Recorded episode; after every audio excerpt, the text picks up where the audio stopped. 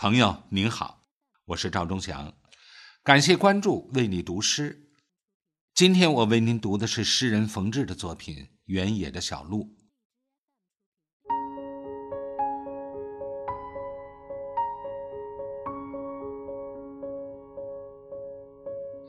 你说你最爱看这原野里一条条充满生命的小路。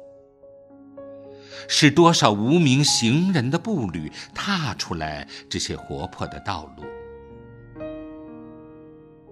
在我们心灵的原野里，也有几条婉转的小路，但曾经在路上走过的行人，多半已不知去处。寂寞的儿童，白发的夫妇。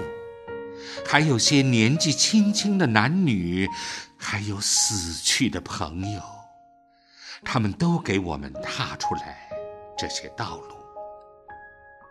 我们纪念着他们的步履，不要荒芜了这几条小路。